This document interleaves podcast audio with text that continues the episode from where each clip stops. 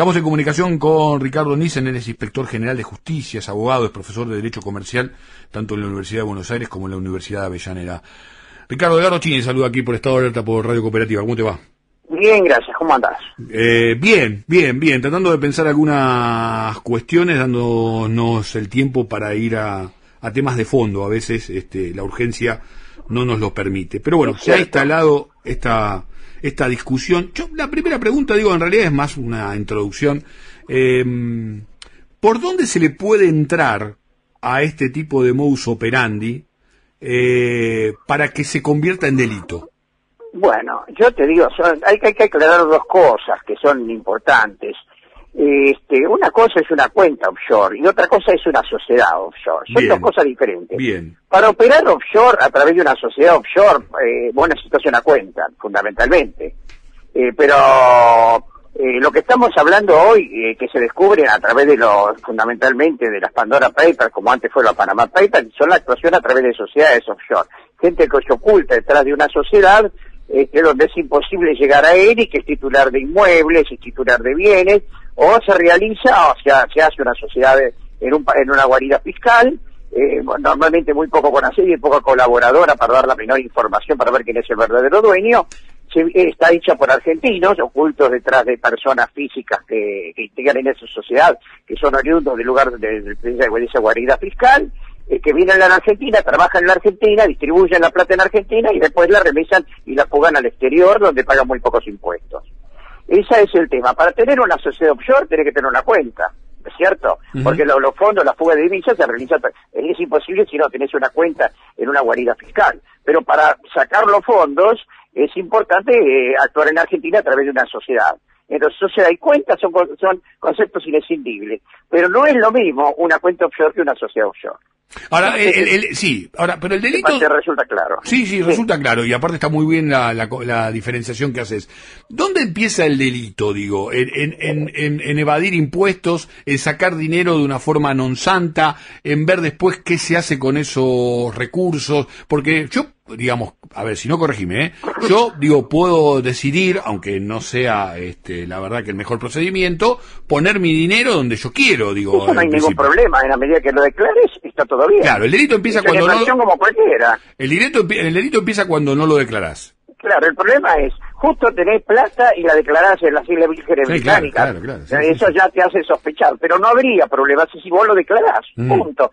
Por eso la diferencia entre cuenta y sociedad. Ahora, eh, los que te dicen, es lícito porque la podés declarar. Vos podés declarar la cuenta, no podés declarar una offshore. A ver, yo estoy redactando mi declaración jurada ante, ante la DG, ante la FIP, mm. y pongo cuenta en el banco tal, cuenta dólares en el banco tal, propiedad tal, este auto tal, eh, sociedad eh, sociedad constituida en, la isla de Niue. Y lo primero que te van a preguntar, ¿qué es esto? Acá no se declaran, acá se declaran bienes, no se declaran personas jurídicas. Y, ¿y por qué no declaran una sociedad? Porque usted es el dueño, a ver, muéstrame el contrato.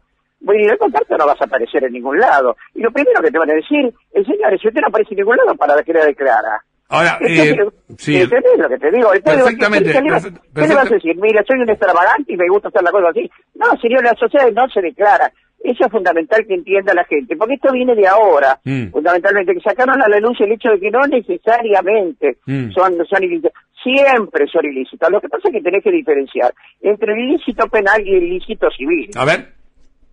¿Entendés? A ver, ¿cómo sería eso? Claro, eh, normalmente en la SOFIOR hay ilícito penal porque hay o lavado de dinero o, este, o evasión fiscal, ¿no es cierto? ahí está el Estado comprometido, el patrimonio estatal comprometido. Pero también puede haber casos donde eso no esté comprometido porque el offshore se hizo para otra cosa. Que por ejemplo cuando vos, vos pones todo tu bienes en una sociedad para evitar pagarle a tus acreedores o evitar en el divorcio distribuir los bienes mm. o hacer una sucesión y, y frustrar los derechos de un acreedor. Ahí a lo mejor hay ilícito eh, civil, que es una eh, el acto es nulo por ser una simulación, pero a lo mejor no entra dentro del campo penal. Ahora, Ricardo, ¿por qué? Eh, mm, es una pregunta con una afirmación, si no, decime que no. Pero a mí yo empiezo a sentir que hay como una mayor apertura y una mayor posibilidad a conocer estos detalles, porque vos lo que estás relatando sucede hace mucho tiempo y este, realmente este tipo de procedimiento es obsceno en cuanto a que es muy fácil descubrirlo. Digo, es muy fácil darse cuenta de que ando, algo es extraño, como vos recién decías, ¿no? Algo, algo no está, este, eh, se está escapando, digamos, a lo que tiene que ver con el registro. Hay un comportamiento que por lo menos hace sospechar que hay algo, algún procedimiento ilegal. Hoy aparece como la posibilidad de avanzar un poco más. ¿Esto tiene que ver con que hay peleas entre carteles financieros eh, o tiene que ver con que algunos países centrales se empiezan a sentir molestos porque el dinero le corre por cuerdas separadas? ¿De dónde el poder de avanzar? Creo, no, creo que la segunda hipótesis que me decís vos, que los estados se dan cuenta, que los gobiernos se dan cuenta de la cantidad de, dinero que se va del país y que no se puede utilizar para los fines propios de que, para los cuales existe el Estado, es el que nos hace reaccionar contra todo, todo esto. Como contrapartida te puedo decir que el, poder real, el verdadero poder real, todo se opera en offshore. Todo se opera en offshore. De una manera o la otra es así, lamentablemente. Así que hay, hay un poco de todo. Hoy nos permiten esta filtración, pero esta filtración de, la, de los Pandora Papers es muy rara, es, es, muy buena, es interesante porque aporta datos, pero fíjate vos que yo la, la primera información que tenemos es a través del diario La Nación, en donde eh, no no menciona a funcionarios de Macrista, donde fue, donde cambió en todo su esplendor las offshore, porque el, gabinete, de, como se llama, de los mejores funcionarios de los últimos 50 años, todos tenían offshore, ¿no es cierto? Y regresaban a aparecer en offshore e hicieron su, su, fortuna en, eh, de, manera offshore, no aparecían. Y, sin embargo, como primero, el único máquina era Mariano. Qué raro, justo Mariano y no Mauricio o Franco, ¿no es cierto? Y después salieron con que, lo, lo primero, no necesariamente son ilícitas tan ilícitas son que la inspección de justicia la prohibió ya dos veces mm. en, Buenos Aires. Y si lo prohibido es de acuerdo a la legislación es ilícito, porque si no fuera ilícito no es prohibido. Entonces, en Buenos Aires están prohibidas, así que más ilícitas en Buenos Aires no puede ser.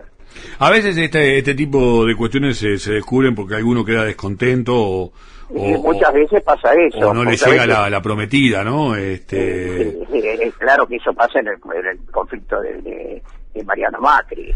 Eh, recién mencionaste, mencionaste el tema de lavado de dinero. Eh, y a mí me interesa porque muchísimo que, aportes un poquito más al respecto, porque, a ver, eh, yo digo que obviamente eh, lo mal que le hace a las sociedades el tema del narcotráfico, ¿no? Eh, y la forma en que se ha venido disputando de manera errada, este, fijo posición al respecto. Pero la contra, la contracara, en realidad, este, la multiplicación de este asunto, porque deben este, sumarse actores de primera línea incluso, que además son de guante blanco, es el lavado de dinero.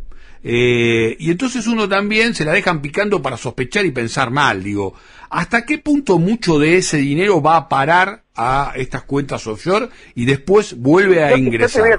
no, el tema, como es con, concretamente, con la plata, que, la plata que vos fugás, eh, los dividendos que, que vos cobras y no declarás, los mandás a una guarida fiscal y pagás los impuestos que en estos países de nulo baja tributación. Y volvés a reinvertir a través del lavado de dinero y la incorporación al mismo lugar, porque vos en definitiva trabajaste en Argentina, y lo, este, y lo volvés a reinvertir en la Argentina y recurrís a ello a través del lavado de dinero. Plata que, la plata que mandás al exterior no tenés que traer de nuevo a la Argentina, porque la explotación está en Argentina. No sé si soy claro. Sí, sí, sí, sos claro, sos claro. Y eso, es, eso es el circuito normalmente. Yo lo que digo es, que a veces, digo, está bien, y ahora yo voy a dar, cuando terminemos la entrevista, voy a dar la lista de los que aparecen signados como, como beneficiarios de esta cuestión, pero digo, eh, a mí, me, yo digo, para pensarla de fondo y volver a la Argentina, porque de, de, lo que nosotros podemos ocupar, pero digo, para pensarla de fondo, este, acá hay una cuestión que excede nuestro territorio limítrofe, ¿no? Digo, como vos recién decías, eh, quien más, quien menos en lo que tiene que ver con la punta de la pirámide, pasan por el tema de las cuentas offshore. Sí, sí, sí, eh, eh, es cierto. Esto, como bien saben, no es una cuestión de jubilado ni de, mm. ¿cómo se llama?, de, gente de poca plata. Eh, esto eh, lo hace la gente que tiene plata, tiene bienes. En, la década del 90 lo habitual era poner los inmuebles en zonas costosas de, Buenos Aires a nombre de un offshore o tener autos a nombre de un offshore.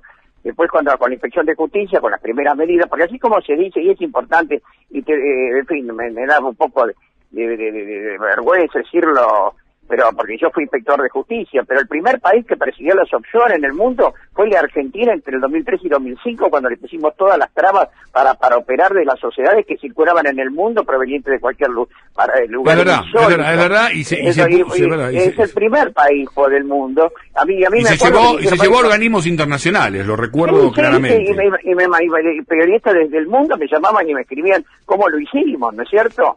Ahora, después Macri suprimió todo eso. Macri lo suprimió. Mm. Eh, acordate, hay algunos datos que son son increíbles. Panamá Papers, abril del 2016, ¿no es cierto? Este, a los pocos meses que nace el fideicomiso trucho, el fideicomiso ciego, para garantizar lo que... Hola, ¿me escuchás? Sí, clarísimo. Sí, el fideicomiso para garantizar la transparencia que él había prometido y que no cumplía. Y un año después, ¿qué aparece? Las, las sociedades por acciones simplificadas, las SAS, que Macri dice, la voy a crear para los emprendedores. Y si vos lees un estatuto de una SAS, es igual a un estatuto de una, de una sociedad offshore. Este, los socios originales que, de, que, que, no, que no tienen nada que ver con la sociedad, un capital socialístico o un objeto amplísimo, la posibilidad de actuar en cualquier parte del mundo, que se celebren reuniones de directorio de administración en cualquier parte del mundo, que los libros puedan circular por todo el planeta, es lo mismo, es lo mismo, lo mismo que una sociedad por acciones simplificadas. Ricardo, ah, me queda muy poco tiempo, pero quería hacer la última pregunta. Como alumno tuyo, vos me estás eh, en este momento en un claustro de, de la UBA o en un claustro de la Universidad de Avellaneda, y yo levanto la mano y te quiero preguntar algo. Eh, profesor, ¿usted cree que este, esto es un punto de inflexión, que va a cambiar algo en esta estructura de cómo se maneja el dinero a nivel financiero? ¿O en realidad va a dejar poco y nada y va a ser simplemente un tema periodístico y demás? Es un tema periodístico que tiene su importancia en estos momentos y, ayuda a comprender la realidad del movimiento económico del mundo. Pero teniendo la justicia que tenemos es imposible que tengamos un cambio copernicano. ¿eh? La justicia siempre está con con la parte corporativa, especialmente la justicia no comercial de la capital federal. Ricardo Nissen, gracias por esta comunicación. ¿eh? ¿eh? Em, bueno, hablamos con Ricardo Nissen, inspector general de justicia, abogado, profesor de Derecho Comercial de la UBA y de la, de la, de la UNDOM. Te decía, te debo. A ver, em, la lista, bueno, es larguísima, ¿no? Aparece el apellido Macri, eh, se habla también de los hermanos, eh, del expresidente, puntualmente se signa a Mariano, este, que no es Mariano Manuel, eh, sino Mariano Macri. Eh, también habla de Daniel Muñoz, quien fuera secretario privado del presidente Néstor Kirchner. Habla de Zulema Menem, eh, hija del expresidente Carlos Menem. Y después eh, pasa también revista, por supuesto, tratando de dar impacto periodístico a algunos nombres del orden futbolero, ¿no? Este, ayer los decía, no los voy a repetir hoy. Pero me quedo también con dos de los empresarios que se nombran. En realidad los nombran, este, hay muchísimos empresarios, como recién decía este, nuestro entrevistado Ricardo Nissen, pero también hay algunos signados por lo que tiene que ver con las investigaciones eh, en lo que hace la Sputnik B. Ahora, cada uno puede dar argumentación, digo concretamente Marcelo Figueroa y Hugo Sigman. Se puede eh, este, dar argumentaciones de por qué se hizo esto, ¿no? Eh, y hasta qué punto también implica un delito penal o simplemente, bueno, pagar la, la que debes, ¿no? Este, simplemente eso, la que te olvidaste de, de pasar por donde, por donde corresponde.